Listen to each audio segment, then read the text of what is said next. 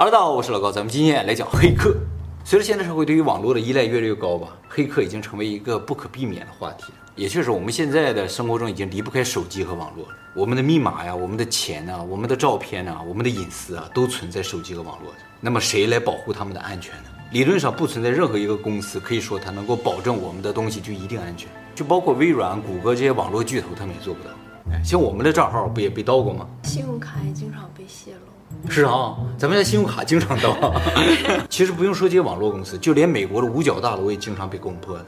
我们上次讲那个 UFO，说那个 UFO 的片段最早就是黑客从五角大楼偷出来的。这个五角大楼都经常被攻破的话？一般人的电脑很容易就被攻破了。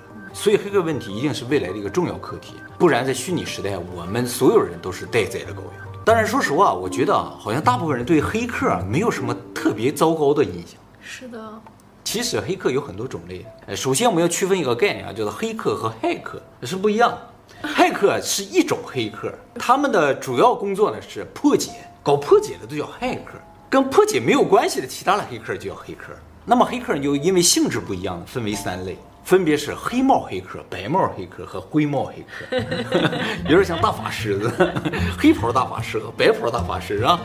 黑帽黑客就是以犯罪为目的的黑客。他们侵入一些系统啊，攻入一些网络的主要目的呢，就是盗取他人的信息和财物。盗墓者。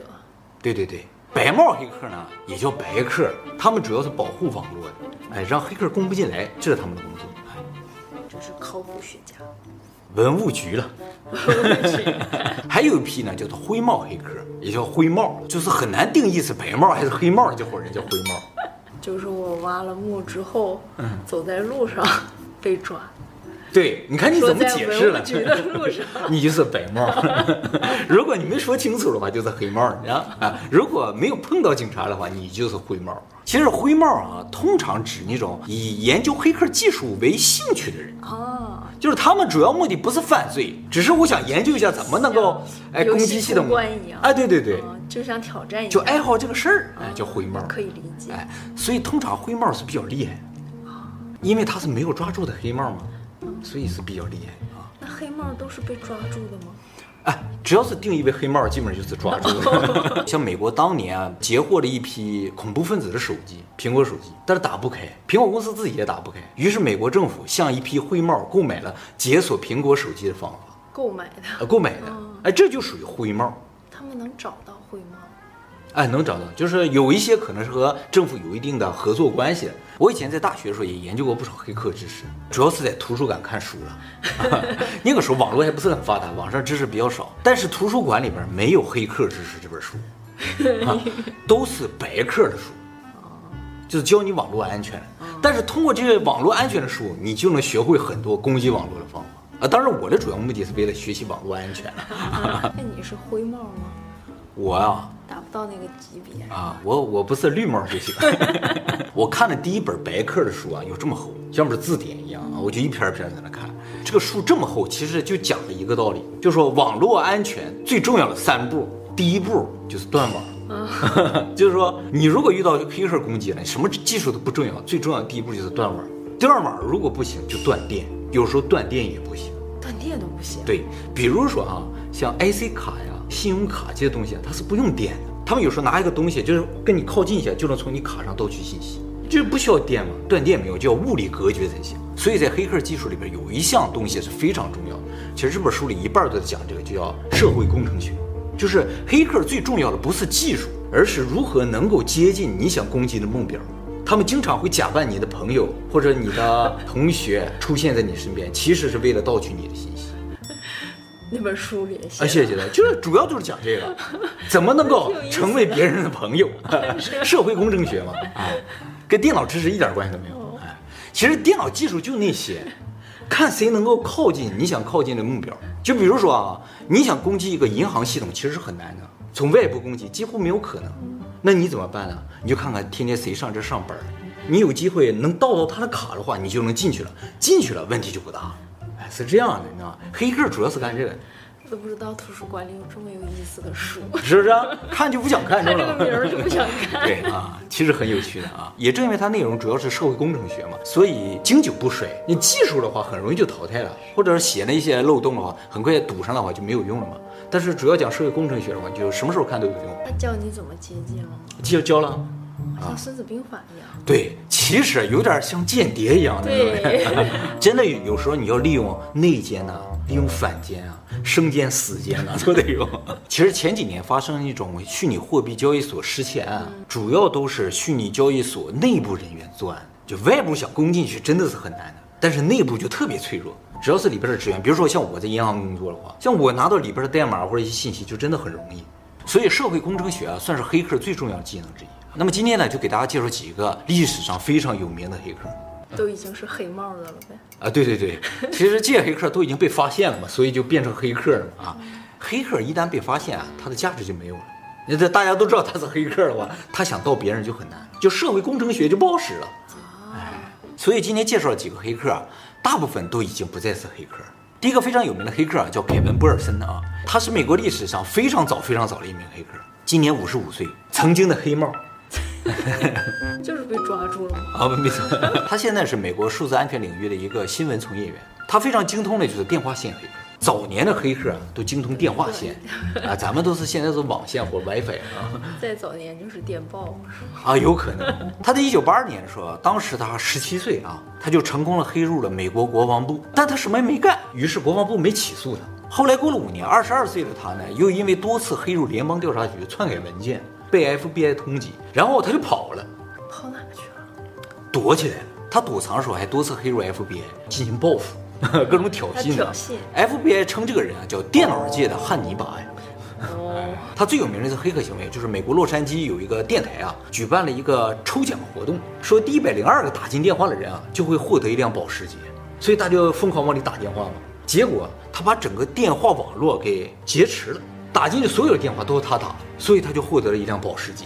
真的得了，真的得了。那么他最终呢，在一九九五年被捕了啊，被控以七项罪名，判处有期徒刑五年，而且出狱后三年不得接触电脑和网络设备。二零零四年，他才首次获得了使用电脑的权限，但是必须在假释官的监视之下使用。后来吧，他就写了一些跟黑客啊还有网络信息安全相关的文章，发到报社去，成为了报社的高级编辑。他这个人也非常擅长网络追踪技术和反追踪技术，所以也协助警察呢抓获过一些网络罪犯。下一个非常有名的黑客啊，叫阿德里安·拉莫，也是个美国人，但是啊，他的父亲是哥伦比亚人，所以名字啊还有样子都像哥伦比亚人。他一九八一年出生的，江湖人称无家可归的黑客。一方面是因为这个人真的居无定所，另一方面就是这个人啊发起攻击通常都是在一些公共网络上，就是图书馆呐、啊、购物中心呐、啊，不是在自己家里用电脑发起攻击。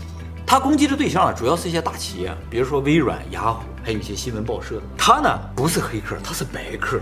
他攻击完这些企业还有报社之后啊，就会告诉他们说，你的网络有问题，你赶紧修复一下。哎，但是你要知道，尤其是报社，他不喜欢这样的一种攻击。就比如说什么感觉哈，就是我天天就盯着你们家，然后我天天想办法潜入你们家。哎，有一天我潜进去了，给你留张字条，说你们家不太安全，给我打电话。你回家看到这张字条，你会很开心吗？所以他有一次侵入了《纽约时报》的一个数据库里边。篡改了里边一篇论文，把这个论文的作者的名字加上了自己的名字，然后呢给报社打电话说说你们这个网络安全啊做得很糟糕，报社直接就起诉他，结果他就被 FBI 给抓了，判了六个月的软禁，六个月隔离，啊，对，隔离，而且不能接触电脑和网络，啊，相当的痛苦，是不是？其实他说他为什么这么做啊，就是他想在这些大公司啊谋得一个职位。就是我老能攻破你们的网络的话，能不能给我弄一个网络安全的工作？但是这些大企业啊，都挺害怕他的，谁也不敢用他，你知道吗？后来在二零零七年的时候，发生了一个特别大的事情啊，就是美国有一个士兵将美国的一些军事机密资料泄露给了一个叫维基解密的网站。后来这个士兵啊被 FBI 抓了，判处了泄露国家机密罪三十五年的重刑。这个人为什么被抓了呢？就是这个拉莫告的密。拉莫作为一个白客，他找到了这个人，然后就告诉了 FBI，FBI 就把这个人给抓了。但是因为这个泄露国家军事机密的这个人呢，他做的事情是正义的，所以很多人支持他。拉莫把他给捅出去了之后，就很多人攻击拉莫。从此呢，这个拉莫啊就隐姓埋名躲起来了。又隐姓埋结果呢，在二零一八年的时候，发现啊，他死在自己的家里，享年三十七岁，这么年轻啊！哎，死因不明。其实今天我介绍完这几个黑客，大家可能就不想做黑客。下一个，乔纳森·约瑟夫·詹姆斯，这个人啊是美国历史上年龄最小的一个被判刑的黑客，多小？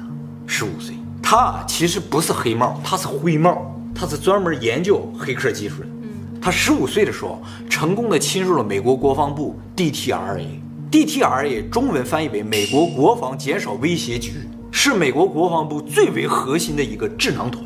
这个部门呢是专门分析国防威胁的，防止美国受到这种大规模的恐怖袭击啊，或者军事袭击的，部署一些机密的作战计划也都是这个部门的重要工作。所以他黑到这里边，就算是碰到了最不该碰的东西。同时，他还黑进了 NASA，下载了一些代码。NASA 说他这些被盗的代码价值一百七十万美金。他怎么黑进去了？他其实原先没有想打算黑进这些系统，只是啊，他在一个网络服务器上安了一个嗅探器。嗅探器啊，搞网络安全的人都知道啊，就是黑客几乎必须使用的一种东西。这个嗅探器有软件的，有硬件的啊。现在软件的比较多，就装在服务器上之后啊，它像一个网络监察器一样，它能看到网络上传输的这些信息都是什么。它就会通过这个嗅探器啊，截获了十个美国国防局的重要部门的职员的用户名和密码。他就用这些用户名密码，很轻松的就进到了就美国国防部的中心地带。这也不是很难啊。呃，算是比较基本的手段。结果他就黑进去了，问题就比较严重。这种嗅探器也有硬件的啊，就是真的放在你们家附近，就可能盗取到你们家网络上你发的邮件、你的用户名、密码、银行信息都能偷走。电影里这种情节最多了。在哪儿能买啊？亚马逊。这个东西不是说没有卖的，属于企业用的东西。因为有一些企业他们做网络监管是要用到这个东西的，被正常利用的叫网络监视器，不被正常利用呢就叫嗅探器。那么就是这么个事情呢，让他在十五岁的时候就判了七个月的监禁呢。这是美国历史上第一个因为网络犯罪而判刑的未成年。法官说，如果你再稍微大一点，至少判你个十年，就这么严重啊。那么服刑之后呢，他就变成了一个默默无闻的市民了。但是在二零零七年的时候，美国百货连锁店 TJX 遭受到黑客攻击，丢失上百万份的客户信息。警方经过调查，怀疑这个事情与他有关，于是呢就突击搜查了他的家，结果没有发现任何证据。但至此呢，这个人就患上了抑郁症。呃，后来因为这个事情，在一年之后，二零零八年的时候，他自杀，年仅二十四岁。这么年轻？对对对，他的父亲就说啊，这是警方的失误，这跟我们没有关系。你让我们这个人患上了抑郁症。其实他当时十五岁被判刑之后，他就患有一点抑郁症了。但是往往这些特别聪明的人，好像都有一点容易抑郁症。好，下一个马克思巴特勒啊，这个人啊，名字改过好几次。我说的这个名字啊，是他最初的名字，江湖人称艾斯曼冰人。他和我们刚才介绍的几个黑客稍微有点不一样啊。刚才介绍黑客都是黑转白了，他是白转黑的。他最原先是白客，他是七二年出生的。他在二十五岁的时候啊，在一家游戏公司打工。他的主要工作呢，就是攻击其他游戏公司的网站，就是竞争企业之间互相攻击对方嘛啊，他就干这个工作了。后来他这个攻击手段偶然间得到了 FBI 的认可，觉得这个人可以培养培养，于是啊就跟他说，要不你帮我们干活吧。从此 FBI 就给他安排很多活儿。说今天让你去破一下这个网络，明天让你破个这个密码的。他通过多年的工作，技术飞速提高。与此同时呢，他也了解到各种各样的犯罪技巧。于是他决定自己单干，从此呢就 白转黑了。啊，当然他没告诉 FBI 了，他的心里默默想着啊，原来这样挣钱很容易啊。他发现最容易挣钱手段是什么？就是复制信用卡。他首先先盗了别人信用卡，然后很快就在黑市上卖出去了。于是他就开始多方的去盗用信用卡。结果他发现啊，黑市上有五家特别大的，就是贩售信用卡信息这种大公司，或者叫大的团体啊。他觉得我这么盗太慢，于是他把这五家全盗了。结果他就成为美国最大手的一个贩卖信用卡信息的人，叫 FBI 盯上。FBI 一开始还不知道是他，派了个间谍去接触他。结果一看说，这不咱的人吗？莫非是反间谍？结果才知道啊。原来你小子默默的还在干这个勾当呢，把他给抓了，判了十三年呢。那他这种反追踪还做的不够呀？他就是后来膨胀了，他把那些都打掉了，就剩他自己了。他总共获得了二百万张信用卡信息。那他赚了多少钱？据推算，至少赚了一亿美金吧。这个人二零一七年被抓，判了十三年吧。明天是吧？明天。对，我已经查了，明天就出来了啊。下一个，加里麦金农，这个人是英国人。今年呢，五十五岁。他作为一个英国人啊，主要窃取美国的情报。他曾经在二零零二年啊，悄悄地潜入美国国防部还有 NASA 的系统啊，窃取相关的资料啊。窃取资料之后，他在美国五角大楼的电脑上留下一条信息，说你们的安保系统啊就是垃圾，并删除了一些重要的文件退出来。他删除这些文件，造成美国军方两千台以上的电脑瘫痪。而且造成当时陆军的这个导弹控制系统失灵，所以美国军方非常的生气，要求英国逮捕这个人，并引渡到美国判刑，说至少要判他个七十年。那么英国调查这个事情，发现这个人啊是个 UFO 爱好者，他潜入美国这些系统的主要目的啊是为了调查 UFO 相关的信息。他自己说，他怀疑美国国防部还有 NASA 呀隐藏了很多关于外星人的信息，所以他进去看看有没有。他说他果然发现了啊一个文件，叫做《外星将军》，文件名叫这个。而且呢，还发现了大量的被 NASA 修改过的地球的照片。英国和美国之间关于网络犯罪是没有引渡条约的，所以呢，按理来说英国是可以不引渡他的。但是在美国的强烈要求之下呢，二零零八年英国同意把他引渡到美国。但是很快，英国自闭者协会还有他的这个律师团啊，集体上诉，说他有自闭症，不能够引渡到美国。于是直到今天，他也没有被引渡到美国。很多人相信啊，英国说引渡他是做给美国看的。但不引渡，是英国其实从他这儿获得了很多的信息，不能引渡他。而且呢，据说这个人啊，直到今天还时不时的去黑一下美国的系统，然后定期发布一些关于 NASA 还有美国的一些内部资料。他的外星人界是相当受到支持的。外星人界。好，最后一个凯文·米特尼尔，美国人，今年五十七岁啊。出人才啊！啊，对对对，那个年代，对，就是在七八十年代那个时候，那时候黑客很厉害的。他呢也是曾经的黑帽黑客啊，现在呢是一名计算机安全顾问和作家。他曾经被称作世界头号黑客，这么厉害。哎，这个人从小父母离异啊，很孤僻，没有朋友的。自从高中接触了电脑之后啊，就爱上这个东西了，每天就在研究电脑技术啊。他十六岁的时候就成功破解了美国通信公司的电话系统，让自己打电话不要钱。后来呢，又修改了上万家美国家庭的电话，然后他的电话号码都变了，哎，就是恶作剧之类的，你知道。那么长大了之后呢，就开始窃取各种公司资料了啊。一度呢，他被警察都抓到了。后来在移送的过程中跑了，他怎么跑掉了？在押送他的车里啊，他黑掉了押送他的警官的手机。他没有被铐住吗？我不知道他怎么做到的。然后呢，他还黑掉了审判他那个法官的电脑，把他的所有犯罪记录都删掉了。那还能判吗？后来就没有证据了，很难抓这个人。从此啊，这个人就无法无天的各种网络犯罪，没人能抓得着了。但最终呢，在一九九五年，也就是他三十二岁的时候被抓了。他怎么被抓到了？这要提到另一个非常有名的人，这个人啊叫下村努，是个美籍日本人，美国最顶尖的一位计算机安全专家。他主要负责美国超级计算机中心的网络安全工作。一九九四年的时候，米特尼克呢黑进了圣地亚哥超级计算机中心，从此就和下村努结下了梁子。因为下村努是那个地方的安全专家，下村努呢就决定协助 FBI 抓到这个人。这个米特尼克也相当嚣张啊，他知道下村努这个人之后啊，就直接黑到了下村努的个人电脑上，盗取了他的一些资料，并留下了一条威胁的语音留言，说我要干掉你什么之类的。后来在一九九五年二月十三号的时候，下村努啊通过网络追踪技术查到了米特尼克的所在地，FBI 就把他给抓到了。从此一夜之间，这个下村努啊在美国名声大噪。成为美国英雄，全世界有六百多家新闻机构要采访他。美国新闻周刊呢也把他评选为网络最具影响力的五十人之一。后来吧，他这个事情还被写成了书，拍成了电影，在两千年的时候上映了，哎，叫做《Track Down》，意思就是追踪。夏村努本人也出演了这部电影，但是呢，他不是演主角，不是演自己，他在里边演了个路人甲。据说呢，电影公司付给夏村努两百万美元的酬劳。那给米米特尼克了。没有，还 用他的名字和事情啊，用了，还着重描写米特尼克，黑帽好惨，黑帽好惨是吧？这次被抓着了，还有没被抓着？现在世界上有很多很有名的黑客团体，但是这个团体里边究竟有几个人，都是谁都不知道。是不是要很聪明才行啊？对。其实你发现啊，小孩黑进去一些系统主要靠技术，但是成年人不一样，成年人主要靠社会工程。所以真正的黑客不是像大家想象在计算机前面坐着一天在那打的，不是那种，看上去你可能都不知道他是搞 IT 的，可能是个 YouTuber。